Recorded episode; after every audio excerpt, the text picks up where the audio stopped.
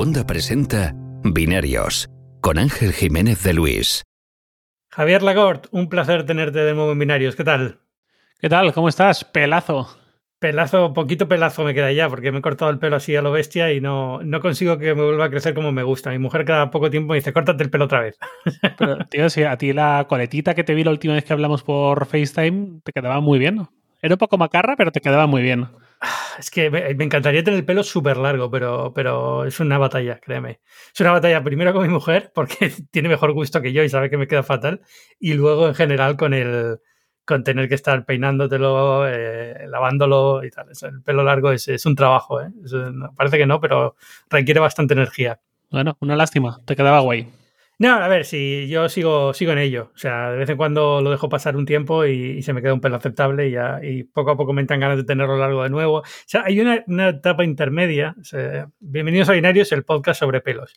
Eh, hay una etapa intermedia en la que el pelo es eh, ya no es corto, pero tampoco queda bien, no es largo que quede bien y queda, es, muy dura esa etapa. Es un valle muy difícil de pasar, ¿eh? ¿eh? porque te ves todos los días en el espejo y dices, qué horror, me tengo que cortar el pelo, me tengo que cortar el pelo. Y hasta que no pasa un par de meses y ya empiezas a tener una melena que dices, ya me la puedo peinar de una forma que me gusta y tal, es, es muy difícil. En fin.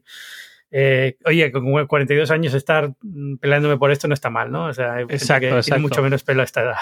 Joder, la verdad es que binarios es siempre inesperado. Estamos aquí con el debate de pelo, camomila sí, camomila no. y luego esa es otra. Yo eh, no hago absolutamente nada en mi pelo. O sea, no utilizo, utilizo champú con acondicionador mezclado y se acabó. si le dedicara un poquito más de cariño, a lo mejor podía hacer algo. Pero bueno, en fin, también en la época de pandemia esta que nos ha tocado, tampoco voy a hacer maravillas. Bueno, vamos a hablar un poquito de tecnología, ¿no? Para las cinco o seis personas que se hayan quedado después de dos minutos de pelo. Exacto, exacto. Eh, no, quería hablar contigo, te quería tener esta semana para hablar contigo de, de, de podcast y podcast de pago ahora que tenemos las iniciativas de Spotify y Apple. Pero ya que hemos hablado antes que te han llegado los AirTags, cuéntame qué tal.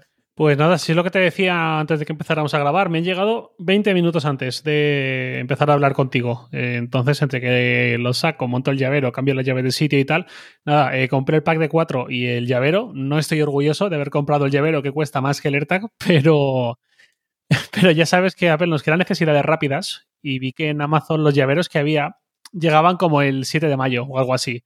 El 7 de mayo, el 7 de mayo, ya ni me acuerdo de los AirTags y compré el oficial.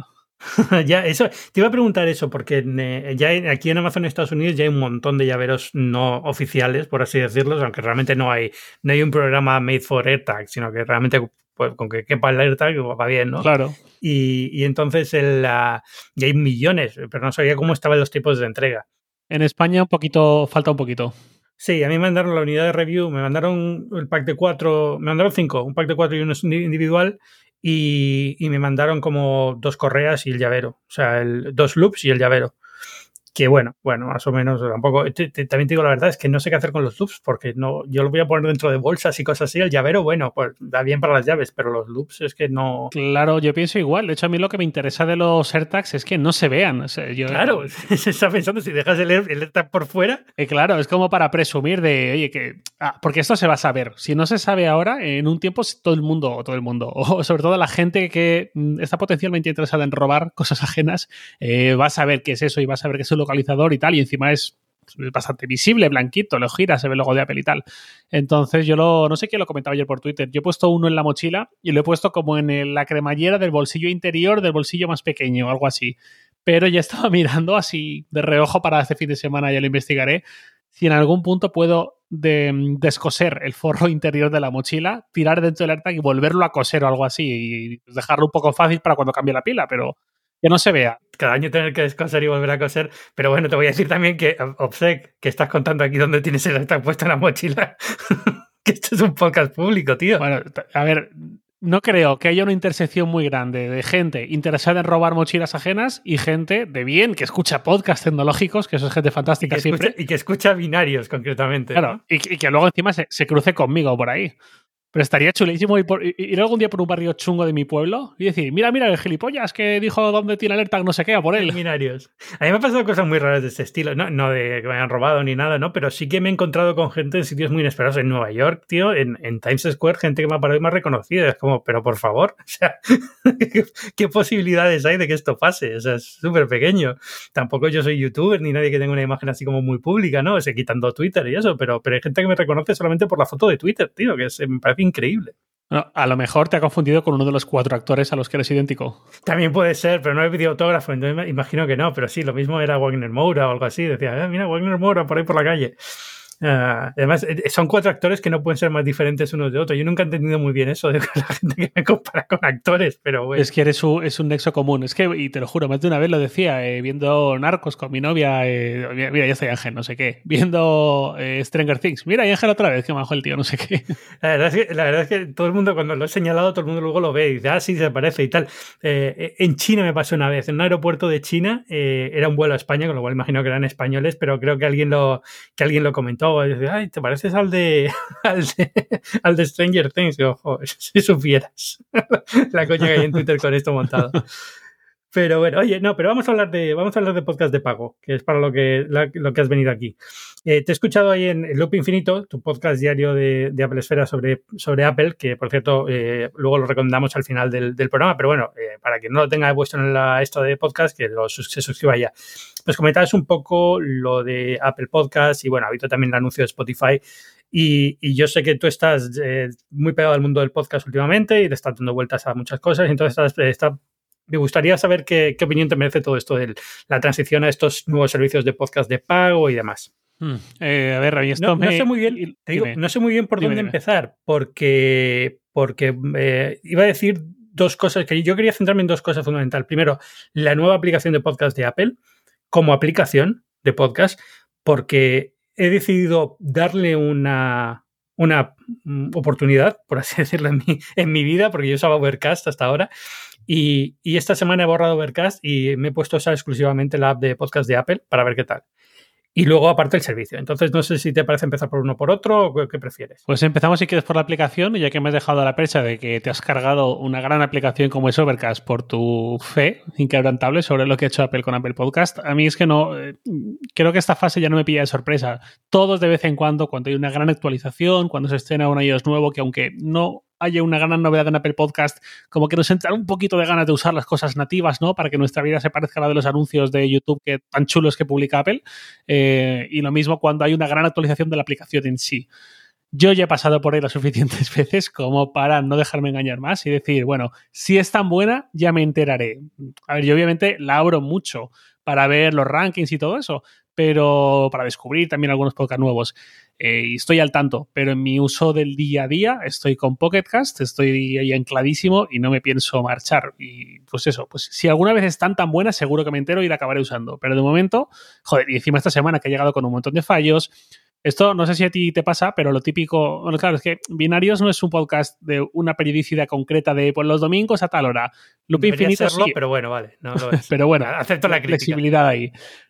No, a ver, que, no pasa nada, pero me refiero, Loop Infinito eh, es algo en lo que yo prometo un episodio cada día de lunes a viernes a una hora concreta. Entonces, si a la hora concreta no está, pues supongo que la gente da un poco de margen porque puede pasar cualquier cosa, pero si pasa un buen rato y ya no está y yo no he avisado el día anterior ni nada, es cuando vienen a Twitter, me abren un privado y me dicen, oye, macho, que no ha salido el podcast, ¿qué pasa? No sé qué. Eh, y eso se va multiplicando. Conforme pasan las horas y el problema no se subsana, eh, pues va pasando de un mensaje a dos, a cinco, a quince. Esta semana ha pasado varias veces por culpa de la actualización de Apple Podcast que ha llegado con no sé qué fallos. Han publicado hace un rato, he leído un artículo que lo explica bastante bien, que han añadido una capa intermedia, que básicamente hay dos, al principio creo que era más, ahora va por dos horas de retraso desde que un episodio debería llegar, desde que llega al feed, que siempre hay unos minutos de proceso, hasta que se libera en Apple Podcast. Entonces, eh, ese ha sido mi pequeño infierno matutino de esta semana. Enfrentarme a no sé cuántos mensajes cada mañana. Oye, pasa algo con el podcast que no ha llegado, no sé qué. Eh, pues bueno, eso ha sido la bienvenida de Apple Podcast en su nueva actualización. Y luego está el, el rediseño, sí que me parece bastante chulo. Ajá. Pero claro, eh, cuando hay tantos problemas de fondo y sobre todo, yo creo que para un uso, digamos, básico, tampoco es algo malo, pero para alguien que no le da mucha importancia, que tiene ahí la aplicación de podcast como cualquier otra y va sota caballo rey, pues bueno.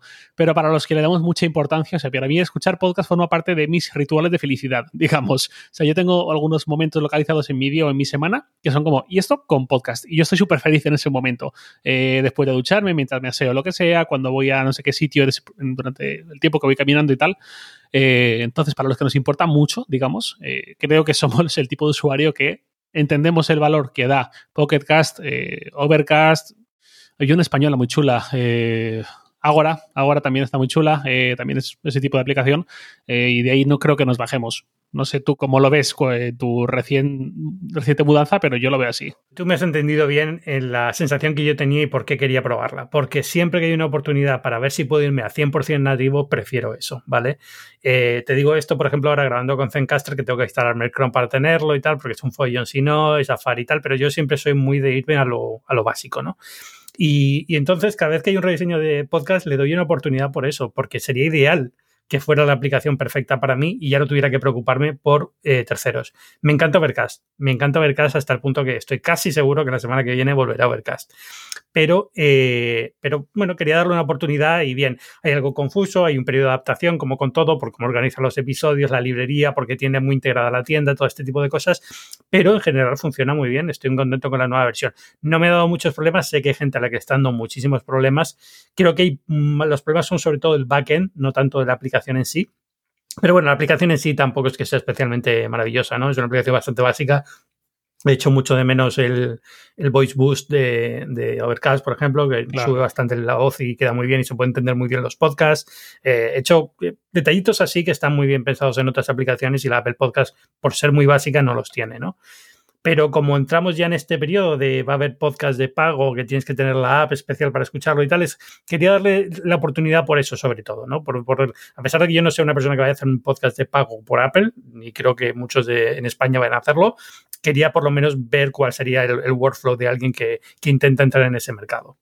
Y ya te digo, bien, pero, pero frustrado en algunos puntos y probablemente vuelva a Overcast. lo bueno de estas cosas es que me permite hacer un reset muy grande de la, de la cadena de podcast que escucho. Entonces, eh, tenía como ya setenta y tantos podcasts en Overcast, la mitad de ellos nunca los escucho porque no me da tiempo y ya por fin ahora al, borrarlo y al volver a entrar van a seguir ahí, pero ya voy con la idea de hacer una limpieza y empezar a hacer de nuevo una, una un seguimiento básico de los podcasts que sé que puedo escuchar a diario más o menos y ya poco a poco ir metiendo nuevos y demás. Claro, es como cuando instalas un, iPhone nuevo, lo configuras y dices copia su correo de iCloud, lo instalo como, lo configuro como un nuevo iPhone. Venga, va, lo configuro como un nuevo iPhone y de las 207 aplicaciones que tenía me quedan 36 y aprovecha siempre para depurar. Exacto. Pues un eh, poco con esa idea lo hice y ya te digo, bien, bien, la experiencia está guay, pero no es nada del otro mundo. Sí, sabes que es billete de ida y vuelta. Sí, quería que fuera de ida solo, ¿vale? O sea, de verdad que yo lo he hecho con, con la mejor intención también por la sincronización, porque aunque Overcast lo puedo poner en el iPad, no hay problema ninguno y tal, eh, por tenerlo más sincronizado con todo el ecosistema de Apple, CarPlay, con cosas así. Pero bueno, eh, al final te acostumbras. El Watch, por ejemplo, eh, la integración de Apple Podcast en el Watch está un poquito mejor que la Overcast, porque imagino que tiene algún acceso a alguna API rara que a los otros no y tal, con lo cual subir el volumen mientras escuchas un podcast, eso suele funcionar un poquito mejor que con, que con Overcast, creo. Pero bueno, simplemente esos detallitos nada más. A nivel de backend han tocado más cosas, es lo que decías tú de los pasos intermedios y tal, y ahí sí que ha habido mucho, mucho problema esta semana. Porque me alegro de que por fin Apple Podcast Connect, que eh, para los que no sepan es, digamos, la herramienta del directorio de Apple de Podcast, eh, es un poquito mejor, está mejor hecha, está mejor estructurada a nivel de, experiencia de usuario pero esto de que cuando tenías que actualizarla te dijeran vuelve 24 horas para tu cuenta, yo creo que ha pillado muchos por sorpresa y el follón este de los RSS públicos también ha pillado muchos por sorpresa y es un, es un auténtico follón, pero bueno. Eh, no sé cómo ves eh, tú como podcaster el tema este de la nueva herramienta y los eh, podcasts y sobre todo los podcasts de pago. No sé si merece la pena comentar aquí de nuevo porque creo que todos los que escucha binarios más o menos sabe de qué va esto. Apple ha, integrado una nueva opción para podcast de pago dentro de Apple Podcast. Esto es solamente a través de la aplicación de podcast de Apple, es decir, tú no puedes lanzar un podcast de pago en Apple Podcast y que lo escuchen con Overcast o con Castro o con lo que sea, pero bueno, eh, ahí está y, me gustaría un poco saber cuál es tu opinión en general de esto y del tema de los podcasts de pago así en general. Claro, pues eh, yo puedo hablar eh, poniéndome en dos pares de zapatos diferentes, eh, como consumidor de podcast que soy y como persona que lleva un podcast, que no es, es diferente a que sea mi podcast, digamos. Yo no soy propietario de Loop Infinito, el feed, las claves, todo es propiedad de la empresa para la que trabajo. Eh, yo soy el que se pone delante cada mañana, digamos. Eh, como oyente, eh, me da alegría y me da esperanza, porque no es que sea exactamente nuevo, ya se puede crear podcast de pago eh, para suscriptores desde hace tiempo, y de hecho yo estoy suscrito a uno de ellos y he estado suscrito a un par más en el pasado. y bueno, me alegra que ahora sea más fácil. Más que nada porque, aunque la opción ya existiese, ahora mucha gente lo va a ver como algo mucho más natural, mucho más incluso fiable al estar a pele por medio y no tener que hacer nada más que darle a un botón y registrar su cara o su huella. Y eso, en principio, espero que acostumbre a una cierta costumbre de eh, pagar por podcast, suscribirse a podcast de pago. Em, ¿Por qué? Porque hay, bueno, tú y yo sabemos perfectamente cómo funciona esto. Hay un montón de gente que lanza su podcast muy ilusionado, se compra algún micro USB de 60, 80, 100 euros y al tercer capítulo se va porque no tiene muchos oyentes, no es quizás lo que esperaba, no, ve el camino a seguir y lo deja, y eso pasa un montón. Pero luego hay gente, que es la que más me preocupa, entre comillas, y la que más esperanza me da este movimiento de Apple, que es la que lanza un podcast, una persona, dos personas, cuatro personas, lo que sea, me gusta el resultado, está chulo, consiguen un cierto nivel de audiencia, pero mm, en un momento dado empiezan a ser muy intermitentes. Y quizás en tres semanas te dan tres o cuatro episodios, pero luego están seis meses parados. Y luego vuelven y se tiran otros dos meses parados.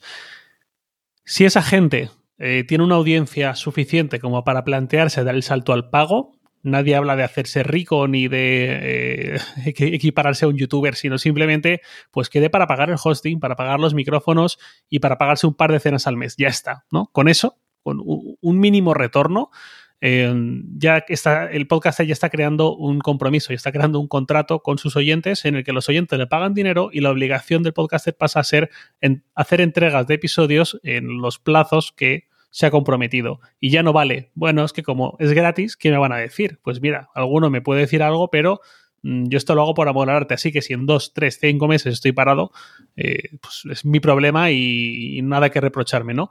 Eso es el seguramente lo que más aborrezco, entre comillas, del podcasting, o lo, que más pena me da cuando hay gente que me encanta, que lo hace muy bien, que me encantaría tener algo cada día, por lo menos cada semana, y de repente me encuentro esos parones, porque falta un aliciente los patrocinios están ahí. En este mismo podcast en binarios eh, ha habido un montón de patrocinios. Bueno, has descrito perfectamente binarios, tengo que decir.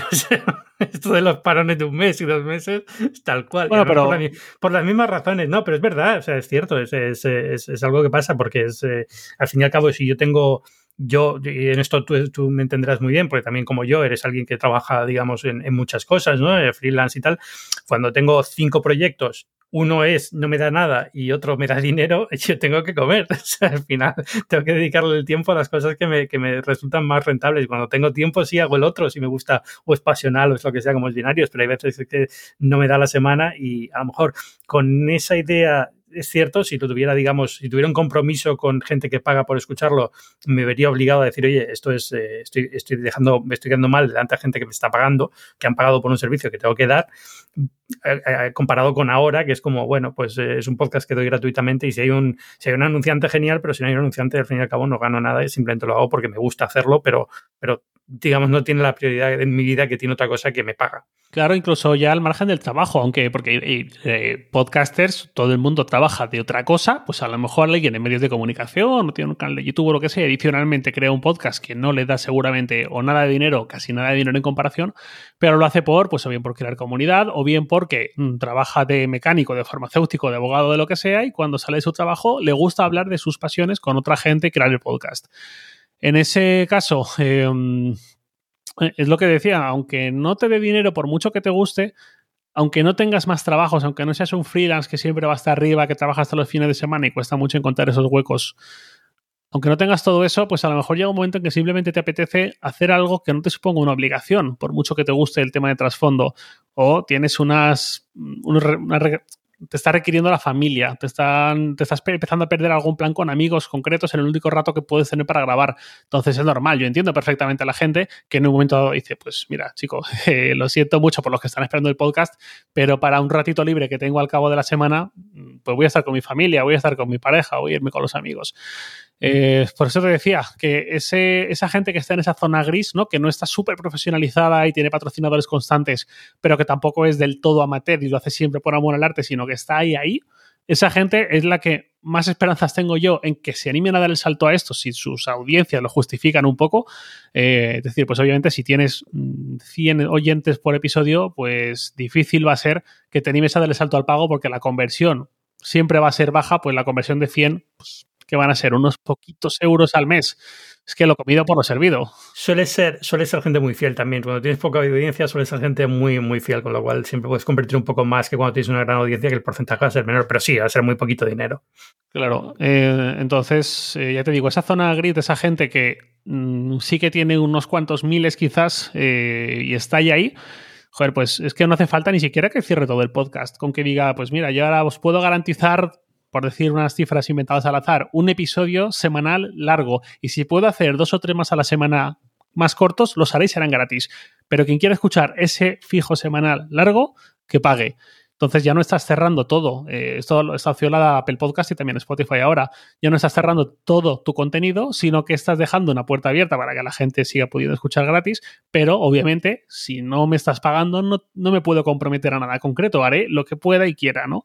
Eh, y si tú me pagas, pues ya sea por una forma de apoyarme o ya sea para asegurarte de que vas a escucharme una vez a la semana, ¿no? Lo que sea, eh, pues yo eso lo firmo. Yo hay, hay podcasts que escucho que tengo ganas de que den este salto. Sé que me va a costar 2, 4, 6 euros al mes, no lo sé, lo que sea. Pero, eh, pues lo comentaba el otro día en, en, Loop. Yo hay gente que tengo en mente que si se da, eh, si salta al podcast de pago, automáticamente en el minuto cero voy a darle a pagar, ¿no? Muy alto tenía que poner el precio para que me lo pensase. Y luego, por supuesto, hay gente, pues como todo, que escuchamos y que dice, pues si esto es de pago, pues con que sean dos euros al mes, ya no, no creo que lo pague. No, no, no me estás dando algo tan diferencial quizás o no, no me estás aportando tanto. Eh, y esto es normal. Y conmigo mucha gente pensará lo mismo. Habrá quien, hay gente que me lo ha dicho, yo por ti pagaría. Bueno, qué piropo, madre mía. Le dije, vaya subidón de ego me das para, para afrontar el miércoles, amigo. Eh, y hay gente que seguro que piensa todo lo contrario. Pues si lo pone de pago, a es muy buena si te quedas. Pues vale, pues ya está, tan amigos, no pasa nada, es normal. Es un golpe, un golpe fuerte. En esta profesión hay mucho de ego, ¿no? Al fin y al cabo, ¿no? Te haces podcaster y va con tu nombre y tal. la idea esta de que alguien te diga no vales un euro al mes es, es, un palo muy fuerte, pero bueno. Siempre está bien, yo siempre lo digo, está muy bien la gente que te pone en tu sitio, ¿no? Porque muchas veces tú lo has dicho, tendemos, eh, en cuanto se te juntan unos seguidores en Twitter, en cuanto tienes un podcast que funciona medianamente bien, no sé qué, y esto en estos entornos de Twitter o de podcast que es el nicho del nicho, que es nada. Eh, imagínate cuando eres un Twitcher, cuando estás en YouTube con unas buenas cifras, imagino que el riesgo de caer en esto es mucho mayor. Por eso siempre está bien la gente que te pone en tu sitio, te corrige un par de cosas que has dicho mal, así como con dureza, como con cierto rintintin chungo, eh, o te dice lo que tú has dicho. Mm, ¿Vas a, pedir un euro al mes? O no cuentes conmigo. Pues bueno, no, está mal, ¿no? Que ocurra esto. Te iba a preguntar si hay algún podcast que te venga a la mente. Yo te lo digo porque a mí hay uno que, por ejemplo, me hubiera encantado que siguiera y se perdió. Y yo creo que fue un poco por eso, porque no vio una vía clara de monetización y era el de Welcome to the Macintosh. ¿Te acuerdas de ese podcast que estuvo hace dos o tres años? Es como, era alguien que empezó a hacer un podcast sobre, sobre Apple con, un poco con el tono de, de 99% invisible, 99% eh, invisible, con ese, ese sistema sonoro de fondo, con esa un poco esa cadencia que tiene, que tiene Roman Mars en 99% Invisible, también un poco descubriendo cosas de la curiosidad, curiosidades del Mac y de Apple en general, y era fantástico. Pero tuvo una temporada, una temporada y media, una cosa así, y poco a poco se fue muriendo porque no, creo que no consiguió darle sentido al, podcast financiero, ¿no? Y fue una pena, y fue uno de esos podcasts que dije, jolín, es que Ojalá hubiese alguna fórmula y, yo creo que no está resuelto. Y no está resuelto ni siquiera ahora por esto de Apple y Spotify, que ahora vamos a hablar un poco en detalle de, qué son estas cosas y por qué funcionan o no. Y, yo creo que ahí hay un, problema gordo ¿no? en el mundo del podcast, que es que es muy difícil hay gente que le sale bien y consigue vivir de esto, y no hablo de Joe Rogan y esta gente, sino en general, incluso gente intermedia que, oye, tiene, se, ha conseguido lograr una audiencia mediana, tiene la suerte de poder haber convencido a algunos anunciantes a, unos precios aceptables para continuar y tal, y, le va aceptablemente bien, pero hay gente que tiene muy buen podcast y no consigue sacarlo adelante. Y, yo ya desde el punto de vista, no como oyente, sino ya me pongo en el, gorro de CEO de Cuonda y lo pienso, digo, me encantaría, pero es que al final yo también eh, tengo unas posiciones limitadas para tener por sponsorización y tal, y es muy difícil mover cosas así, ¿no? Entonces es como al ecosistema en general del podcasting le falta, le falta opción, le falta la digamos, el, dinamismo que tiene aquí en Estados Unidos todo el tema del podcasting, eh, pero, pero aún así, eh, estas opciones de suscripción y de tal, creo que van a tener más trabajo que otra cosa. Es decir, el hecho de que tengas que subir contenido, puedes hacer contenido para suscriptores en Apple Podcast, pero solamente para Apple Podcast. Entonces tienes que irte a Spotify y hacer lo mismo, pero van a ser solo los que escuchen a través de la aplicación de Spotify. Y entonces tú tienes que crearte un Patreon y ahí puedes poner tu feed para los que pagan por Patreon. Y se complica todo demasiado, ¿no? Claro.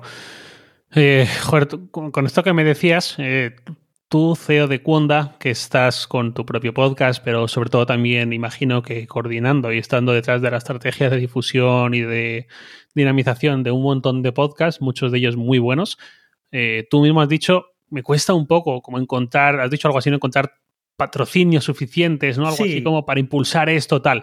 Pues si te cuesta a ti, que estás metido en esto, que trabajas desde hace 20 años en medios, ¿Cuánto le va a costar a una persona promedio que no trabaja nada de esto, que es lo que te decía, pues un abogado, un mecánico, un farmacéutico, lo que sea, que cuando sale del trabajo eh, le gusta hablar de X pasión, coches eléctricos, Apple, mm, frutas y verduras, lo, que tú quieras.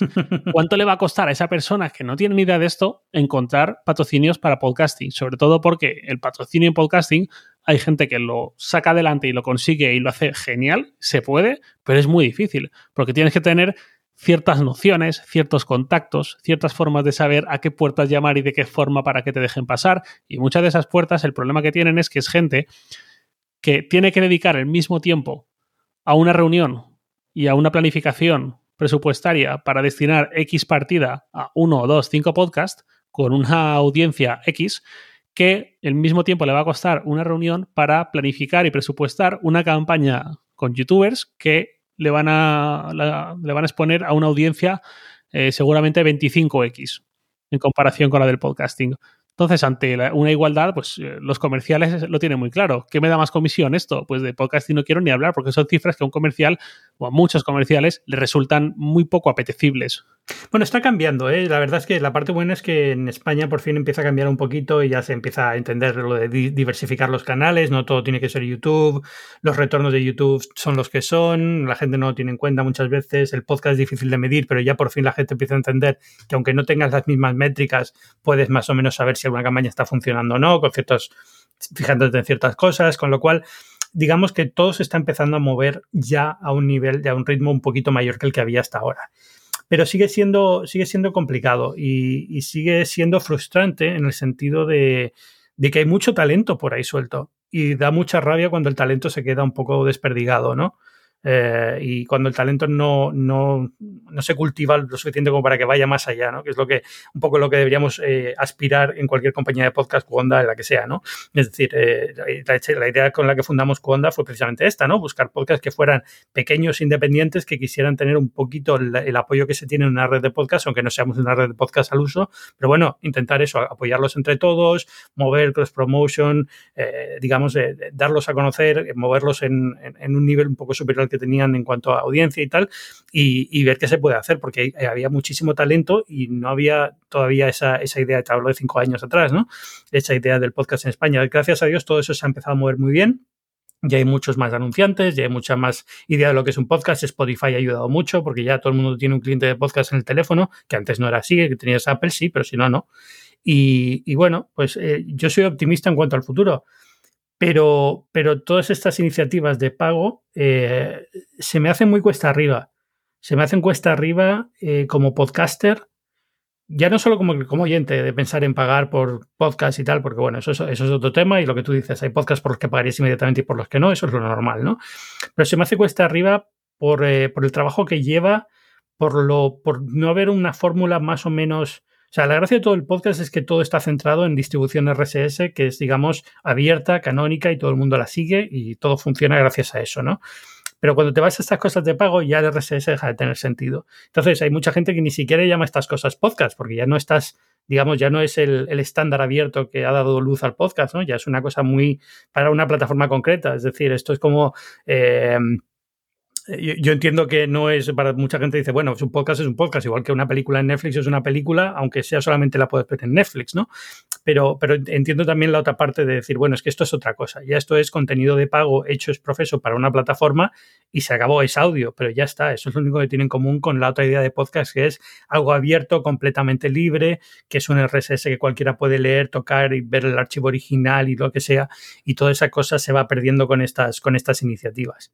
Sobre lo de el feed abierto hay además algo que estuve pensando ayer, es eh, si un podcast tecnológico, ponte tú binarios, tú imagínate que eh, coges ahí una frecuencia concreta y eres muy eh, regular y todo eso, y en un momento dado planteas, pues voy a sacar pues un podcast semanal, por decir una tontería, ¿no? Y y uno mensual bastante largo que la gente puede escuchar poco a poco cuando quiera y tal, solo para gente de pago. Si tú a esa gente le dices, eh, esto lo he creado con no sé qué plataforma y te suscribes en mi página web con la pasarela de pago que yo he contratado por mi cuenta con Stripe y te doy un feed con tu nombre de usuario y tu contraseña metido en el feed y ese feed te va a valer mientras pagues, pues posiblemente te funcione. Quizá no sea tan fácil, le llamas fricción, pero te va a funcionar porque es seguramente un público acostumbrado a los entornos tecnológicos y todo esto. Pero el que no está en tecnología, el que tiene que hacer un podcast sobre maternidad y crianza, sobre fitness, sobre un montón de temas, diles tú eso. Y ahí es donde está el problema de eh, opciones de pago como la que plantea Apple Podcast que solo se pueden escuchar en Apple Podcast y no te puedes llevar un feed a ningún lado. Lo de Spotify en principio sí, aunque lo de Spotify hay cosas que todavía no entiendo muy bien de funcionamiento. sé que está muy basado en Anchor y todo esto, eh, y en principio sí que se va a poder se, va a poder llevar el feed donde tú quieras, ¿no? Según entendí. Sí, pero no. Es decir, eh, se puede llevar el feed donde quieras, pero no deja de ser algo, un feed privado que tienes que escuchar. La parte privada, digamos, tienes que escucharla a través de Spotify. Es decir, tú puedes crear un programa con Anchor público y poner partes de pago de suscripción. Pero esas partes de pago de suscripción, igual que las de Apple, tienes que escucharlas a través de la app de Spotify. Mm, no lo sé, yo, juraría que entendí que ibas a tener esa opción de llevártelo a cualquier lado, algo así. Pero... Hasta donde sé, no. Es decir, yo todavía, también te digo una cosa, llevamos con esto un mes, con lo de Spotify medio mes, y todavía estoy leyéndome documentación, porque es que es un follón. O sea, es Tal cual. cuando rompes algo tan, cuando rompes algo tan básico como es una distribución abierta, la cosa se complica mucho. Es decir, por ejemplo, Apple. Apple ahora, eh, si eres podcaster y quieres hacer esto de pago, tú le pagas a Apple, creo que son 20 euros al año o una cosa así, en no sé cuántos, son 20 dólares al año aquí en Estados Unidos. Y, y, eso te da derecho a subir los episodios a Apple Podcast. O sea, en ese sentido es una plataforma de hosting, pero no es una plataforma de hosting. Eh, Apple, de hecho, te dice el feed público del podcast, lo que no vaya a ser de pago, tienes que tener tu propio hosting aparte. No puedes hacerlo a través nuestra porque lo que nosotros servimos solamente se va a poder escuchar a través de la aplicación de Apple Podcast. No puedes coger, crear tu podcast eh, con los episodios en abiertos, luego ponerlos en Spotify. Eso no te va a funcionar. Tienes que tener los episodios en abiertos en un hosting aparte gracias a Dios, como CEO de cuenta estoy muy contento con esta decisión técnica. Eh, y, entonces, eh, ese, digamos, ese feed es público y no hay problema, pero la parte de pago es la que subes a nuestra a través de Apple Podcast y es la que se escucha a través de, de la aplicación de podcast. Y con Spotify creo que es lo mismo, con la diferencia que Spotify se hace hosting, con lo cual tú en Anchor creas tu podcast público y la parte de pago solamente la vas a poder escuchar. Ah, espérate, lo, que sí es cierto es que están hablando con otras soluciones, es decir, están buscando cómo integrar con terceros, pero todavía no han anunciado nada en concreto sobre esto. Hasta donde yo entiendo que ha dicho Spotify, lo que estaban intentando es ver si podían eh, eh, hablar con eh, Patreon para que la, si tienes un Patreon para tu podcast, la parte que das de contenido exclusivo también se pueda subir automáticamente, digamos, automatizar esa parte para que también esté en Spotify. Esa es la parte que dicen ellos de terceros que están experimentando y, buscando cómo, cómo, cómo, integrar, pero todavía no está. ¿eh?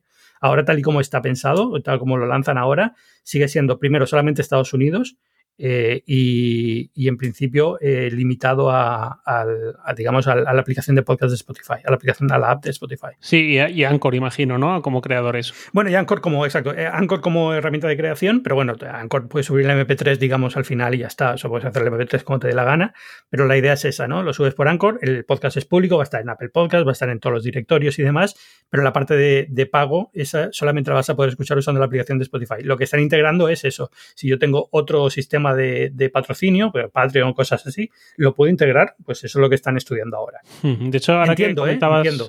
Sí, sí, no, creo que sí, ahora que lo dices, creo que tiene todo el sentido. Con lo que comentabas de las condiciones y tal, que sí que es un rollo importante de documentación, es mucho más denso y largo de lo que yo pensaba. Eh, bueno, con lo que vi en, las condiciones de Apple Podcast para podcaster, en las suscripciones, eh, para creadores que decidan pasar al modelo de pago, Apple deja clara que eh, la relación con el cliente es suya. Es decir, si tú pones un binarios de pago o un binarios plus o lo que sea de pago, el que te paga no es tu cliente. Es que un cliente de Apple que está pagando por un contenido que circunstancialmente le das tú. Y cuando tú decidas dejar de darlo cualquier cosa, pues ya veremos qué pasa. Pero Apple entiende en todo momento que la relación es del cliente con la propia Apple que es un poco el mismo modelo que la App Store. Han replicado ahí también eso. Yo no sé, y Spotify no sé si es lo mismo, pero también va a ser muy limitado, con lo cual se cierra una de las, de, las avenidas, digamos, naturales de los podcasts, que es, bueno, tú haces un podcast de pago, un Patreon, una cosa así, y, creas, digamos, una comunidad de gente que te paga, pero a cambio estableces una relación con esta gente. Si tú de repente no puedes tener relación con esta gente porque hay un muro en medio y Apple te dice no puedes tener ni su dirección de correo electrónico, pues olvídate de ofrecerles cosas como sorteos, como cosas así. Bueno, puedes hacerlo, pero es un proceso más complicado, ¿no? Que con Patreon, claro. que bueno, pues todos los Patreons que me están apoyando, este sorteo no sé qué, o este mes hago lo que sea, o mando una newsletter, o cosas así. Y entonces es, es un poco eh, hay una fricción ahí un poco extraña que, a lo mejor para apps puede estar muy bien, porque es verdad que no quieres que yo me suscriba, yo que sé, a una aplicación china de lo que sea, y de repente me empieza a llegar spam de 50.000 cosas, pero también entiendo que en este caso, que son, digamos, eh, servicios más pensados en crear la comunidad alrededor del, podcast o del, del vídeo, lo que sea, pues eh, es, para mí es un, es un deal breaker, ¿no? Se, acaba un poco la gracia de, de, todo, porque si todo esto es, digamos, para crear una comunidad que esté más unida y con la que me apoye y demás, si me vas a cortar y me vas a hacer intermediario, pues me hundes el negocio. Pues sí, tal cual. Eh, pienso justo como tú lo que has dicho de la comparación entre App Store y Apple Podcast. Es complicado. Eh, eh, hablaba Emilio Cano Emilcar esta semana de, Apple y de todo esto y decía lo del... por fin Apple se, empieza a tomar el podcast un poco en serio, pero solo porque ya Spotify se lo está tomando en serio y porque vea que va, que va digamos que va por su negocio. Pero es que Apple ha sido es un poco complicado. Ha sido un buen gestor del podcast hasta ahora y un mal gestor del podcast. Es decir, si, la idea era que el podcast fuera un servicio más avanzado, ha sido muy malo, porque no ha hecho, ha hecho cero Apple. Pero si la idea era que fuera libre, abierto y completamente, eh, digamos, mm, eh, basado en la comunidad, lo ha hecho muy bien, porque lo que ha hecho es decir, oye, eh, por razones históricas nos hemos convertido en el directorio canónico histórico de los podcasts pero cada uno se lo guisa y se lo come, ¿no? Es un poco la, política que han tenido hasta justo ahora que la cosa se ha empezado a mover hacia los servicios y han visto que hay negocio. Sí, sí, eh, también coincido contigo en ese sentido. En cualquier caso, yo tenía ganas de ver algo así, de ver un movimiento como este. Yo quiero que haya podcast de pago, porque por un lado, entiendo que haya gente, entiendo la reacción pesimista, entiendo que siempre es difícil asumir que tú algo que estás consumiendo de forma gratuita y que te puede gustar, de repente vas a tener que pagar por ello. Y salvo que seas muy entusiasta de, en este caso, una persona que estás escuchando, un grupo de personas, mm, es una decisión que obviamente a ti te resta. Mm, lo que antes no me costaba y ahora sí que me cuesta. Pero alguien tenía que dar el salto. Apple ha tenido mucho tiempo para hacerlo, lo hace en 2021. Bueno, vale. Mm, quizás también antes eh, era algo temprano pero mm, ahora que mencionabas lo de Emilcar, Emilcar, mm, el otro día no sé quién se lo decía, eh, es un poco el padre del podcasting en España, en cierta forma, eh, y ha inspirado un montón de gente y un montón de podcasts y una generación o dos generaciones enteras de podcasters y todo esto. Él tiene un podcast privado y es muy transparente con su información y bueno, no, él habla del número de suscriptores, solo tienes que multiplicar suscriptores por precio restarle un poquito de impuestos y un poquito de comisión de Stripe y te sale lo que se lleva él. Joder, cuantísima gente quisiera, ¿no? Eh, con un podcast de un episodio semanal. bueno, muy bien. Eh, a ver, eh, como todas estas cosas siempre, es decir, Emilcar es un genio, tío. Emilcar no es hacer esto por un podcast semanal, es por toda la trayectoria anterior que le ha llevado a esto, ¿no? O sea, no es eh, eh, esto de el éxito llega sobre la marcha de una noche, no, es todo el trabajo que has hecho antes. Te llega de una noche, pero todo lo que has hecho antes cuenta. Y Emilio ha trabajado muchísimo, ha hecho por el podcast lo que no ha hecho nadie en España y es normal que ahora pueda, digamos, eh, tener ese nivel. Igual que, por ejemplo, Alex Barredo, Mixio, que está con nosotros en Cuonda. Alex, Alex, no sé si puedo decir que vive del podcast, pero vamos, desde luego es, es una fuente importante de sus ingresos y lo hace muy bien y es que trabaja un montón, pero bueno, no solamente el podcast, la newsletter, es muchas cosas, ¿no? Pero digamos que es, digamos, es todo ese trabajo que han puesto durante todo ese tiempo, ahora pueden empezar a monetizarlo y rentabilizarlo de esa forma, pero no solamente ese podcast, evidentemente, lo digo por si alguno piensa y dice, ah, bueno, pues si Emilcar hace esto y se hace un podcast semanal y gana tanto, yo puedo hacer uno y también. pues no, porque lo hace gracias a que tiene también toda esa experiencia, todo ese trabajo, toda esa comunidad que se ha encargado de poco a poco ir construyendo y al final eso tiene, tiene su beneficio y tiene su, su, premio, ¿no? Justo, me recuerda cuando salió Dropbox a bolsa, bueno, y se hablaba pelotazo, no sé qué, tal, pelotazo. ¿Tú sabes el tiempo que lleva esta gente trabajando a lo bruto y haciendo lo imposible cuando hasta Steve les dijo, esto que hacéis eh, no puede ser, ¿cómo lo habéis hecho? Queremos verlo, queremos que nos expliquéis. Pues es, un poco similar. Emilcar estaba hablando de podcasting y de micrófonos cuando estábamos todos con el eh, con Nokias todavía. Y él estaba ahí. Con los, con los iPods, de donde viene el nombre del podcast, al fin y al cabo. Exacto. pero, pero bueno, la, la, cuestión es igual, pero eso pasa en general siempre con el tema de, de, contenido y, de, y sobre todo cuando algo pasa a ser, digamos, público, ¿no? Cuando algo pasa a tener un nivel de conocimiento muy grande. Los youtubers, los influencers, como, joder, no hacen nada y, y viven muy bien y ganan mucho dinero. Y, hombre, para llegar donde han llegado, mucha suerte algunos han tenido, pero también han puesto mucho trabajo o requiere tener una personalidad de un tipo que tú no tienes o yo no tengo o nada de esto es tan fácil porque todo el mundo sería todo el mundo sería youtuber y influencer claro. y si no, ¿sabes? O sea, no es no es solamente no solamente que tener eh, la, suerte y, el, y, dar el pelotazo, sino todo el trabajo que pones en eso. Te, vas a alguien como Víctor Abarca, como esta gente que ha estado aquí hace poco en el, en el podcast. Eh, es gente que trabaja lo que no está escrito. Yo no podría trabajar al ritmo que trabaja Víctor y luego ves un vídeo de él, pero es que para hacer ese vídeo son horas y horas y horas de guiones, de grabaciones, de edición, de crear comunidad, de estar cerca de los suyos, de contestar mensajes, de no dejar de, tener que de ser metódico en lo que haces, de, no dejar desfallecer cuando las cosas van mal y eso requiere mucho trabajo, es normal que luego se pague muy bien. Por los actores lo mismo, que un actor se hace famoso, pues oye, muy bien por él y fantástico, pero no es, es que es muy guapo y ha hecho muy bien, es que probablemente ha tenido que trabajar mucho, hacer muchos contactos, conocer mucha gente, siempre puede haber suerte y te puede tocar la lotería, pero no es lo normal, lo normal es trabajar bastante. Tal cual. Pero bueno, no sé, total, eh, nos hemos ido bastante del tema de los podcasts de pago, pero en general, eh, estas iniciativas, a mí, no sé cuál es tu impresión, pero para mí es, es, es agridulce, ¿no? Es como bien eh, que vengan, bien que estén, no creo que vayan a tener mucho éxito, menos en España todavía del que aquí en Estados Unidos pueden tener. Yo creo que Estados Unidos es un mercado un poco más maduro para esto, eh, pero es que en España hay muy poquita gente que utilice Apple Podcast como cliente, con lo cual se reduce bastante. Spotify más gente, pero bueno, Spotify vamos a ver cuando llega a España y cómo llega con esto los podcasts de pago. Eh, y, va a requerir trabajo para los podcasters que estén escuchando esto, estén empezando a lanzar un podcast de pago, va a requerir trabajo, va a requerir de, dedicación, va a requerir coordinación entre servicios que en principio van a ser cada uno de su padre y su madre y cada uno te va a cobrar una comisión distinta y demás, con lo cual para, para tener una idea de qué revenues mensual vas a tener va a ser complicado. O sea, se, se abre un mundo interesante, pero bastante no es tan sencillo como ha llegado YouTube de los podcasts y a partir de ahora si haces un podcast de éxito pues más o menos saber que vas a tener unos ingresos al mes. No va a ser tan sencillo. Claro, sí, de hecho uno de los problemas quizás del podcasting es que no hay YouTube. Problema o bendición según lo mires. Pues lo que decía antes, claro, es, problema o es bendición. Pues Apple podría haber convertido los podcasts en, algo como YouTube, ¿no? Hacer el YouTube de los podcasters durante mucho tiempo y no creo que fuera una cuestión de que no se dieran cuenta, sino que realmente no era lo que querían hacer porque te abre toda una serie de problemas adicionales, ¿no? A nivel de, legales, de responsabilidad, de tal, exacto, de moderación, de curación, con lo cual, bueno, pues es, eh, de, tener que meterse en el mercado de la publicidad, que nunca han sido especialmente buenos en ello. Al, final se, habrían muchos problemas que no era, no era lo ideal, era perder el foco de otras cosas que, sí saben hacer, que es teléfonos, tabletas y cosas así, ¿no?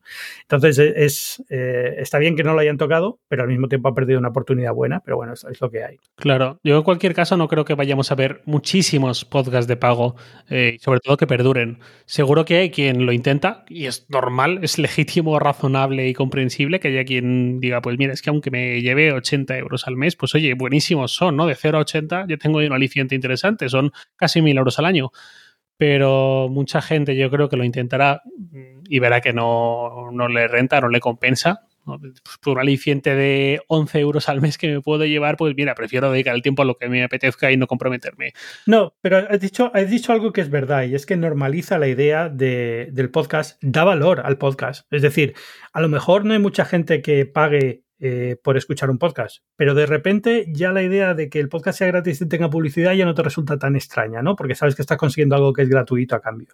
Entonces, eh, eso también aumentará un poco la idea de, bueno, eh, va a haber más podcasts que, van a intentar la ruta de pago, pero como alternativa quieren algo que sea con publicidad, con lo cual se va a mover más publicidad.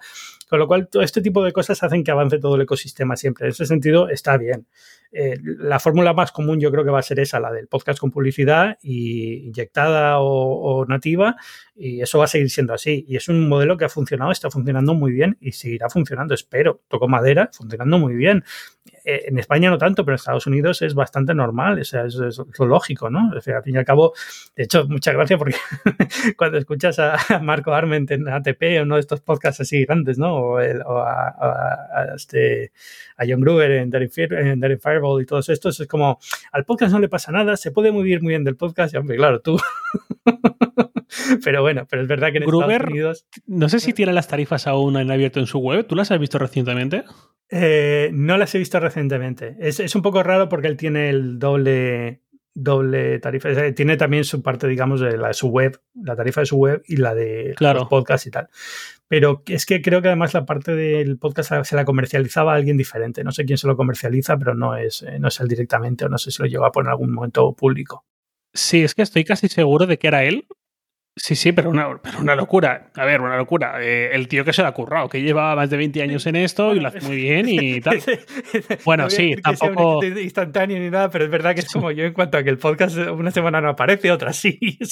sí, no, pero, pero ahora es, constante. Dentro de que tampoco se hernia, digamos, pero es constante y ha hecho buenos contactos y dice cosas muy interesantes, ¿no? Y sobre todo cuando muchas veces le leo a, Gruber, me da la impresión de que. Eh, dice entre líneas lo que no puede decir. Es decir, te da esta sensación de yo conozco al tío de Apple y me lo ha chivado, pero no lo puedo decir, así que voy a decir esta otra cosa y vosotros a ver si os lo, podéis oler. A ver, para mí, yo le tengo, un cariño especial a ese podcast, porque para mí, ya cuando estaba con Dan Benjamin y mucho antes, ¿no? Pero ya desde, el principio, pero para mí siempre fue uno de los podcasts con los que descubrí el mundo del podcasting. Y, y, siempre lo ha hecho. O sea, él tiene dos cosas. Primero, su web, él escribe muy, muy bien tiene una calidad en la escritura que es una maravilla cuando lo lees. O sea, es un tío que tenía que haber sido escritor. Concisión. Concisión, eh, sencillez en las expresiones, muy agudo en cuando hace algún tipo de comparación. O sea, es muy, muy bueno. No, no desperdicia en una sola línea de texto. Todo lo que lee, todo lo que escribe merece la pena y está ahí por algo y luego tiene muy buena voz. al margen de que hable mejor o peor, no sea tan bueno el, texto hablado como el escrito, que no creo, la verdad es que lo hace muy bien también el podcast, ya solamente la voz que tiene es muy, muy buena. Y claro, eso al final suma, ¿no? Pero, pero ya te digo, es, eh, eh, me hace gracia porque él también es igual de, poco consistente. Ahora creo que ahora tiene el este de pago, que tiene uno de 5 dólares al mes con, con, este, con Ben Thompson, creo. Dithering no lo he escuchado. no, Strachery era el otro. Eh, ¿De Dithering? Dithering, se llama el, podcast, sí. Mm, eh, no, te, decía de las comisiones y las tarifas porque creo que fue él, es que fue, es que fue hace como 5 o 6 años, pero creo que era él que un día entré y tal y localicé eso, bueno, tampoco estaba muy escondido, pero localicé esas tarifas en la web y que me sonaba que era un patrocinio de un podcast suyo semanal, 9.000 dólares. Sí, puede ser. O sea, piensa la audiencia que tienes, que esos podcasts son 70.000, 80.000, 90.000 descargas, que, en el mundo del podcasting, que los CPM son bastante altos, pues sumas y es completamente lógico. O sea, CPM en Estados Unidos para un podcast de ese tamaño, fácilmente estás yéndote a 60, 70 dólares de CPM por mil descargas, pues multiplica por las por 90 mil descargas que tiene y te saldrá más o menos por ahí. O sea, no, no, hay mucho, no hay mucho tal. Aquí, por eso digo que aquí el mercado está, es muy, muy sólido. Por eso me hace gracia cuando viene Marco Armen y dice, es que al mundo del podcast no le pasa nada, no hay que comercializarlo más, está muy bien. Claro, Tú estás como mil descargas, pues está de maravilla. Cuando cobras 9.000 euros por episodio. Claro, o sea, tú tienes que hacerte... Luego viene yo Rogan y te cobra 130 millones por irte a Spotify. Bueno, vale, ya... Tienes audiencia y hay un poco de una burbuja en torno a eso, pero al fin y al cabo se, justifica en eso. Es decir, para que un tío quiera hacerse, eh, que es independiente, quiera pertenecer a Spotify, hay que pagarle muy bien porque es que piensa lo que estaba ganando independiente, ¿para qué se va a ir con Spotify? ¿Qué gana él? Es que no, no había, sobre todo en Estados Unidos, que Spotify no era, que ya digamos hay una, la mayoría de teléfonos tiene una aplicación de podcast, la gente ya le conocía, no, no gana un público. Aquí en España todavía Spotify es muy grande, irte con Spotify te garantiza una audiencia que no tenías, pero para él era al contrario, o sea, él era el que llevaba la audiencia a Spotify, ¿no? Con lo cual es lógico que cobre lo que cobre. No sé, pero más allá de que sea Estados Unidos un, mercado más maduro para el podcasting, es que hay muchas cosas. Eh, hay población seis veces superior a la de España alcance mucho mayor por el hecho de que el inglés es el idioma universal y todo esto, y la gente mira a Estados Unidos, no mira a su país, a otro como mucho, y a Estados Unidos. el PIB per cápita, el doble que en España. Un mm, país mucho menos envejecido que España, que eso también cuenta. Un país con una cuota de mercado del iPhone, ahora que hablamos de Apple Podcast y, la opción de suscribirse solo mediante su aplicación nativa, también muy superior. Bueno, es que, claro, se juntan muchas cosas.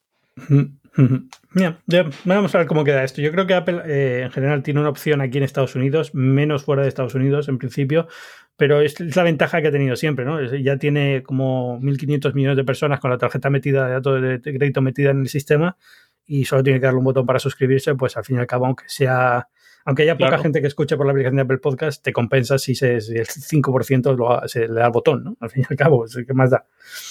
Tal cual. Como queda, no quiero quitarte mucho más tiempo y quedan 10 minutillos así de lo que tenía programado un poco de, máximo de duración del episodio. Quería hablar también un poco de Samsung y de la vuelta al, mercado de los ordenadores. Que no sé si lo has seguido un poco esta semana, ¿cómo lo has visto? Que ha vuelto a Europa por la puerta. Estuve viendo, estuve viendo. Eh, sacaron tres, como tres líneas, ¿no? La de gaming, la que es una especie de MacBook Air, que es, es bastante MacBook Air. MacBook Air antiguo, además. Eso, eso, es. El MacBook Air antiguo, la de gaming no es super gaming, es como gaming moderado, por así decirlo. Sí. Tiene una, tiene una tarjeta Nvidia que, por cierto, Nvidia no había anunciado cuando lo anunciaba. Yo creo que lo anunció el mismo día, una hora después. Imaginas el de Nvidia. ¿Qué? ¿Cómo? Este modelo. Y luego tiene la, digamos, lo que es el equivalente al MacBook Pro, que también son, son equipos, y hoy en día yo creo que todos los ordenadores se parecen demasiado a los Mac. Sí, exacto, me parecen los más interesantes, pero lo que tú dices también son los más intercambiables, que te ponen esos en vez de otros. Sí, hombre, pues si tienes un móvil Galaxy S y una Galaxy Tab S7, eh, pues sí que le vas a sacar más partido con lo de controlar el móvil todo desde el ordenador o con usar la Galaxy Tab como pantalla extendida, como Sidecar con el iPad y el Mac. Eh, pero ya está. Es que es lo que tú dices. Yo la estaba mirando, pues sí, estas, de las tres, desde luego, las Galaxy Book Pro y la Pro 360, creo que era, son claramente las más tentadoras, digamos. También con un factor de forma, la pantalla táctil, que no soy yo gran creyente de ellas en un ordenador portátil, pero entiendo también su valor y todo eso. Pero es justo lo que tú dices. Eh, es bastante intercambiable. Sí que es cierto que son tan convertibles que también tienen 4G o 5G según el modelo, que oye, por ahí también pueden resultar interesantes. A mí me gustaría en algún momento dado, quizás no siempre, y entiendo que tenga un mercado muy bajito, pero tener 5G en el Mac. ¿Por qué no?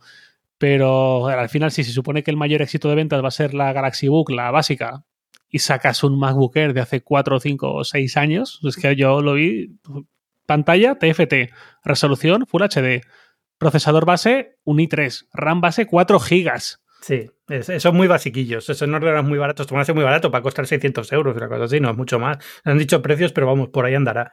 Con lo cual, pues bueno. Era, pues a partir de 550 dólares el base, el base base, pues claro, 4 GB de RAM y 3 almacenamiento no han dicho cuánto será, pero solo han dicho el tope, que era 512 gigas, pero el básico, pues ¿qué será? 128 gigas. Viendo el procesador y la RAM, tiene que ir por ahí. Ostras, Bueno, de hecho, el básico tiene Celeron, ni siquiera tiene i3, o sea, con eso te cuenta todo. Exacto. a ver, son, son lo que son, está muy bien. O sea, yo creo que está bien que hayan vuelto, porque es verdad que el mercado del PC estaba muriéndose, por así decirlo, y de hecho por eso se alargaron de Europa. Y este año, con la pandemia, las ventas de PC han resucitado. Ahora bien, han resucitado, yo creo que no por el camino que todas las empresas están pensando. Lo que se ha resucitado sobre todo es la venta de Macs, que le ha ido espectacular a Apple este trimestre. No sé si han visto las cifras de esta, de esta semana. Claro, sí, sí. Pero, pero es eso, ¿no? Digamos, y, sí, ha, habido un poquito más de tirón y gente renovando PCs que tenían olvidados en casa porque de repente tenía que hacer videoconferencia y trabajar desde casa, pero también es un mercado que se va a agotar muy rápido, ¿no? Entonces no, no, no sé muy bien cómo, cómo va la cosa, pero bueno, siempre es bueno que haya nuevos competidores porque digamos que se había ido, el mundo del PC se había ido también un poco, le había pasado que la telefonía se estaba yendo mucho a, China, ¿no? los ordenadores de Huawei, los ordenadores de Xiaomi, cosas así. Bueno, yo sí sigo siendo defensor de que para mí los únicos PC que me compraría son los Surface. Sí, yo parecido más o menos. Luego con lo, el gaming me pasa otra cosa, que es, esto tiene todo el sentido del mundo, tiene muchísimo sentido en 2021, es decir, es un gaming, pero no, es un ordenador gaming que vaya a convencer al más gamer, digamos. Es una cosa. es un ordenador que puede ejecutar juegos, pero no es gaming y no, el, público del ordenador gaming va por otro lado. otra cosa.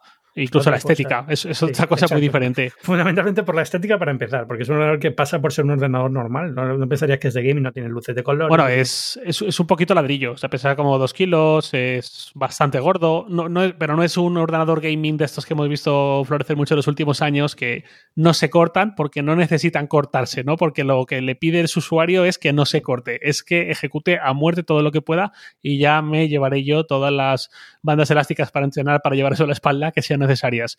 Em, pero también pienso, con el juego en la nube, que ya está aquí, ya está Google Stadia, ya está Xcloud, ya va a llegar Amazon Luna. ¿Tiene tanto sentido sacar un portátil que no es para todos los gamers, digamos? Es que está y no está. Yo, esto del gaming en la nube, estoy muy, muy pro ello. O sea, estoy en 50.000 servicios, estoy en todos y de hecho estoy dándole vueltas a lanzar un podcast solamente de gaming exclusivo para la nube porque, porque hay mucha historia que contar y está muy bien, o sea, es muy gracioso, está, las cosas están funcionando, funcionan aceptablemente bien, pero no funcionan perfectamente bien. Entonces, al final, en juegos, eh, y ya no te hablo de juegos de primera persona de disparo que necesitas una latencia muy baja, en cosas tan sencillas como Ori de Xbox, que es un juego de plataformas, no tener el control exacto que te da estar jugando en local es, lo hace muy, muy complicado. Es un juego que yo, por ejemplo, empecé a jugar en la nube y tuve que pasar a la Xbox porque no, no podía. O sea, simplemente los, no podía coordinar los saltos, no podía, era imposible. Y ese tipo de cosas mm, en la nube no creo que vayan a desaparecer de la noche a la mañana. Vamos a tardar mucho en tener eh, el, tipo de juego va a tener que cambiar bastante. No, no podemos ser los mismos juegos que jugamos en, en local, eh, o la, mayoría sí, pero no todos, precisamente por, este, por esta latencia y estos problemas que da. Tanto en primera persona no me preocupa tanto, yo me juego el Cyberpunk en, en la nube entero y fantástico y no tuve ningún problema. Pero, por ejemplo, en este de plataformas, curiosamente, que era uno que no esperaba que fuera tan importante el, tema de la latencia, me, ha matado. O sea, he tenido que dejar de jugarlo en, la nube porque de verdad no podía hacer el time de ningún. Es verdad que es un juego de plataformas que requiere un timing muy concreto. Pero bueno, eh, al fin y al cabo, la mayoría de plataformas tienes que tener ese nivel de control. Eh, ¿Local o online? Bueno, local entre comillas. El juego que comentas, el Ori en plataformas, local o online, tu experiencia mala. El, local, el local, la mala es en online, en, en cloud. La mala, porque cada vez que cada vez que doy a un. Y no es un juego gráficamente intensivo ni nada, pero cada vez que le doy al botón de saltar y tengo que darle segundo salto para llegar a una plataforma, esa latencia de milisegundos te rompe el salto. Entonces es imposible jugar. ¿Y eso eh, con, en el, en con, con, Xcloud. Con Xcloud. Con, no, es con Wi-Fi, pero es que con Ethernet tampoco te crees que va mucho allá. tengo que probar con Ethernet, ¿eh? no lo he probado todavía el Xcloud con. He probado otros con Ethernet, pero Xcloud no. Pero con Wi-Fi, por ejemplo, no tuve ningún problema para el Cyberpunk. Jugué de maravilla el Cyberpunk, me lo pasé entero sin ningún problema. Parecía nativo, seguro que había un retardo, pero ni me enteré. Y sin embargo, este, por alguna razón, es que me mata. Eh, no, no, he podido. Y gracias a Dios, al final me compré la Xbox eh, nueva, la, la Series S, y ahí lo estoy jugando y ahí sin problema, ¿no? Pero es, es esa idea de. Te sorprende que hay algunos juegos que piensas que no van a dar mucho problema por, por ser ejecutados en la nube y sí, y otros que piensas que si no es en la, si no es en local no funcionan y sin embargo funcionan de maravilla en la nube. Entonces eh, rompe un poco las expectativas, pero está muy bien. Yo soy un firme defensor y, soy firme defensor porque soy muy rata y no quiero gastarme 2.000 euros en un PC de gaming, con lo cual por eso soy firme defensor en la nube, porque prefiero pagar 15 dólares al mes. así de claro. Se cae la barra de entrada. Joder, pero es curioso, te lo decía porque yo mm, lo mismo, estoy entregadísimo a Stadia. Tengo ahí el, bueno, compré el mando, la típica oferta que compró un, montón de gente la navideña para el Cyberpunk, eh, que salía súper bien. Te daban también el Chromecast Ultra 4K y todo esto. Y lo mismo, el Cyberpunk muy bien. Y para mí la prueba del algodón era el FIFA 21, que salió hace un mes o un mes y medio. Eh, y yo también tenía mi duda por lo que tú decías. Es algo en lo que tú dependes de mucha precisión, dependes de una latencia realmente baja, porque si no el tiro se te va a ir, sobre todo cuando usas tiros de precisión o juegas un poco ya en competitivo y todo esto. Yo siempre juego online. Eh, y todo lo contrario. Yo ya puse en Twitter un vídeo de un gol que metí que es el tipo de gol que hace falta controlar perfectamente el avance de la barra de potencia de disparo, perfectamente el momento en el que aplicas el ángulo y, pulsas el time finishing, buena historia del FIFA. Y, de verdad, me funciona de maravilla eh, en Wi-Fi a veces aparece algún tironcito, a veces rasca un poco, pero bueno, tampoco es una cosa mm, que me haga decir voy a dejar de jugar a esto aquí. Es algo que juego de forma muy puntual en Wi-Fi, pero de normal tiro del Chromecast Ultra 4K con cable Ethernet, con una conexión de 300 megasimétricos y de verdad como si fuera local. Me, sorprendió porque yo asumí que iba a pagar cierto peaje, pero lo que tú dices, pues mira, solo por no tener un trasto de consola enorme encima del mueble, no sé qué, que ese tipo de cosas eh, me vienen muy bien. Eh, les agradezco mucho el poder quitarme trastos, solo por poder tener el mando y ya está, y un Chromecast ahí enano detrás de la tele me merecerá la pena si el rendimiento es notable. No me hace falta que esté sobresaliente y todo lo contrario, es de 10. Sí, no, yo estoy muy contento en general. Ya digo, ha sido, lo de Ori ha sido un caso eh, que me gusta sacar porque es, eh, digamos, el, caso de que me da la, opción contraria, ¿no? Es, un poco de hacer abogado de diablo, pero es cierto que quitando eso, el resto estoy encantado con el juego en red y he jugado a Control en juego en, la nube, he jugado, ya te digo, al, al, Cyberpunk, a millones de juegos he estado jugando y, oye, muy bien. En, en otros en los que evidentemente da igual porque la atención importa tanto Ahora por fin estoy aprovechando para jugar muchos juegos que no jugué durante la época de, la que tenía una PlayStation porque eran de Xbox exclusivos o eh, que no jugué por X razones, ¿no? Por ejemplo, ahora eh, con, el X, eh, con el Game Pass tienes un montón de juegos que no me iba a gastar dinero en comprármelos, pero ahora ya los tengo. Entonces, por ejemplo, el What Remains of Edith, Edith Finch, que es un poco un Walking Simulator, eh, está súper bien, me encanta. A mí soy, no, soy, muy fan de este tipo de juegos y no lo había jugado y ahora lo estoy jugando, pero ese da igual porque la latencia es nada, es no, hay ningún momento de tensión en el juego que te obliga a ser preciso en los movimientos, ¿no? es simplemente caminar y explorar una película interactiva. Pero, pero bueno, eh, soy, muy fan y espero que esto acabe siendo, digamos, la forma normal de, de jugar pero también empieza a ver por dónde van a venir los vicios de este tipo de mercado y por dónde van a venir los problemas y, cómo se va a viciar bastante todo el tema del pago y del, pago por eh, jugar y, tal. Y me preocupa un poco en ese sentido, ¿no? Estamos viendo los incentivos ya no son los que eran, las cosas van a cambiar y entonces se va, se va a empezar a, los estudios van a empezar a desarrollar juegos pensando en este tipo de, mercado y ese tipo de juegos va a ser muy diferente al que estamos acostumbrados. Estamos en un momento muy dulce en el, que, el cual puedes jugar un juego que está pensado para jugar, pagar 50 euros, jugando durante 60 horas y tiene una narración muy concreta y vamos a pasar a un modelo en el cual eh, la empresa que te cobra 15 euros al mes te va a querer mantener, te va a hacer un juego que es, va a ser repetitivo en algunos puntos para tenerte más tiempo jugando a ese. Eh, lo que ha pasado con, con, el cine Netflix y tal, ¿no? Que hemos visto de repente muchas más series, menos películas, cosas así. ¿Por qué? Porque el tipo de, mercado donde están los incentivos marca cómo se tiene que hacer el contenido, ¿no? Y al final es lo que me preocupa es eso, que nos lleve, igual que el juego móvil nos llevó a un mundo de compras sin app de 0,99, esto nos lleve a un tipo de juego que es muy diferente al que estamos acostumbrados y pierda, pero a lo mejor no, a lo mejor gana, no sé si nunca se sabe con esto, ¿no? Pero nos va a llevar a hacer juegos de, un de forma un poco diferente. Bueno, mm, sí, pues es posible. No había caído, pero sí que es cierto que pasa un poco como con la maldita era de los cofres, las skins, eh, las gorras de un color. Bueno, y eso aún, pero porque son mejoras cosméticas. Lo malo es cuando te encuentras con un con los pagos esos de pay to win y buf, no, tienes que ir mucho más lejos que el FIFA. Así de claro te lo digo. Sí, sí, sí, tal cual, tal cual. Dime cómo, cómo, cómo ha pasado, qué ha pasado el FIFA en los últimos 10 años. El juego ha cambiado completamente. Yo no, yo no juego al FIFA, no me gusta el fútbol, pero, pero en general yo entiendo como persona que observa la industria que ese juego ha cambiado y creo que no a mejor, sino a peor. O sea, el, el juego en sí era mucho más disfrutable cuando era un juego de fútbol normal y corriente que ahora que se ha convertido en una máquina de recreativa, básicamente una, una máquina de, Sí, sí, un tagaperras tal cual. Un tagaperras con, con, futbolistas. En vez de naranjas y fresas y no sé qué, y cerezas, eh, con, con, cara de futbolistas. Y yo con eso soy súper crítico. pero también soy, yo sí que soy jugador de FIFA y lo, disfruto bastante. Sí que es cierto que también es un poco eh, hasta donde tú quieras o puedas dar, digamos. Eh, esto lo, decía un otro día, les va a no una hacía falta, que está bien enganchado a no sé qué juego ahora, que está súper de moda para sí, iPhone el, y tal. El, el Genshin, sea, sí, este japonés. Es, como el Zelda, pero, este. pero de, sí, exacto, a la japonesa. bueno, más a la japonesa. eh, eh, lo decía un poco, decía, bueno, pero si es que estamos un montón de horas con este juego, pues echar un sobre de 10 o 20 euros, pues oye, está justificado, ¿no? Con la de horas de entretenimiento que nos está dando. En términos bueno. de hora por entretenimiento, sí, pero ahí es donde tienes que preguntar qué tipo de entretenimiento te da y la calidad del entretenimiento. Y es donde perdemos un poco, yo creo, la visión con este tipo de juegos. Es como, Sí, te pasas cinco horas entretenido, pero son cinco horas. Es como dices, eh, es que yo, yo, yo, lo justifico así cuando voy a Las Vegas y juego a las máquinas tragaperras y al, y al Blackjack.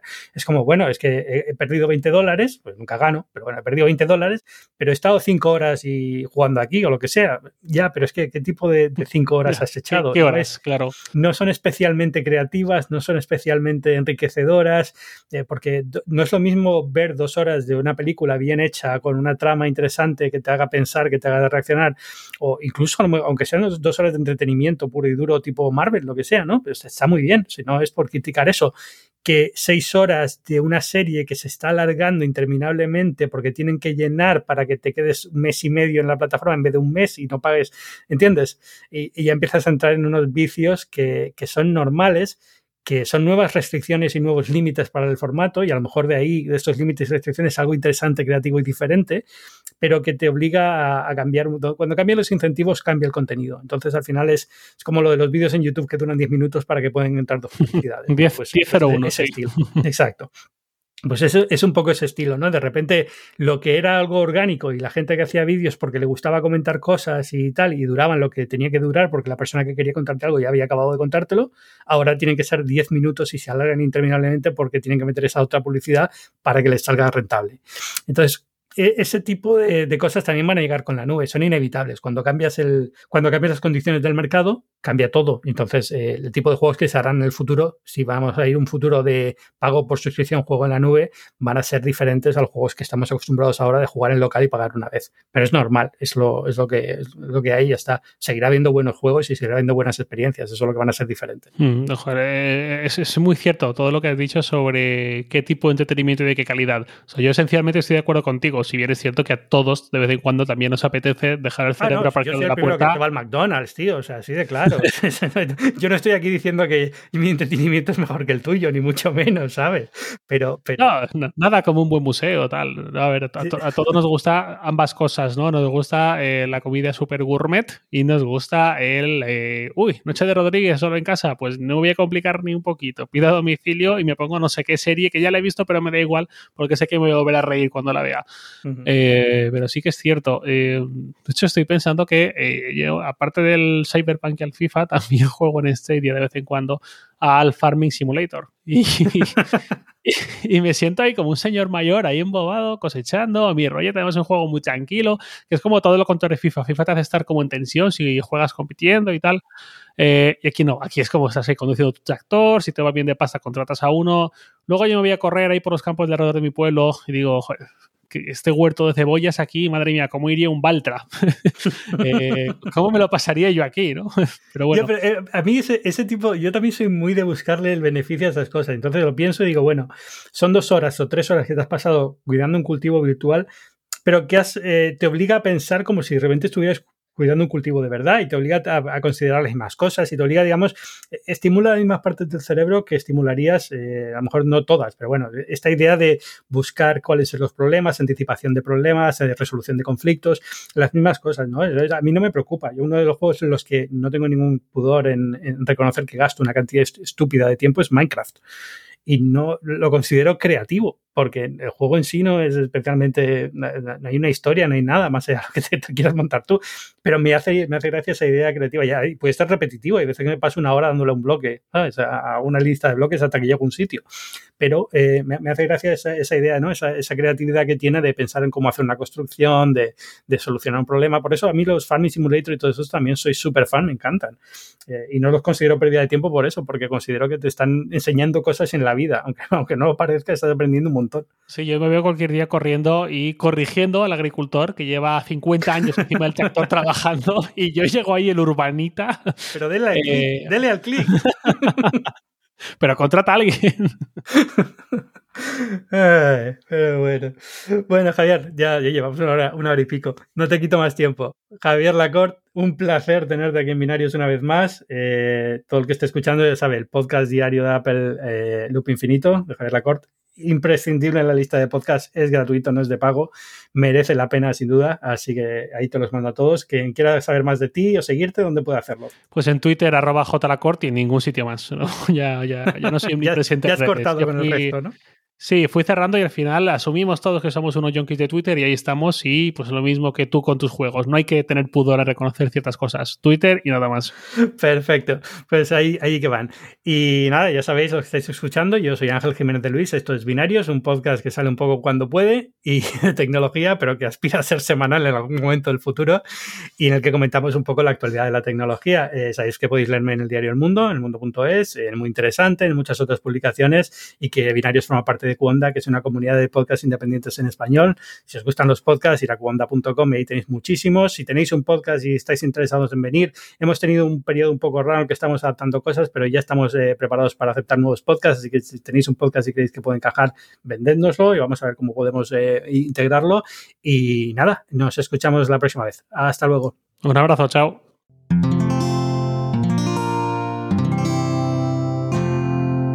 Puedes escuchar más capítulos de este podcast y de todos los que pertenecen a la comunidad Cuonda en cuonda.com.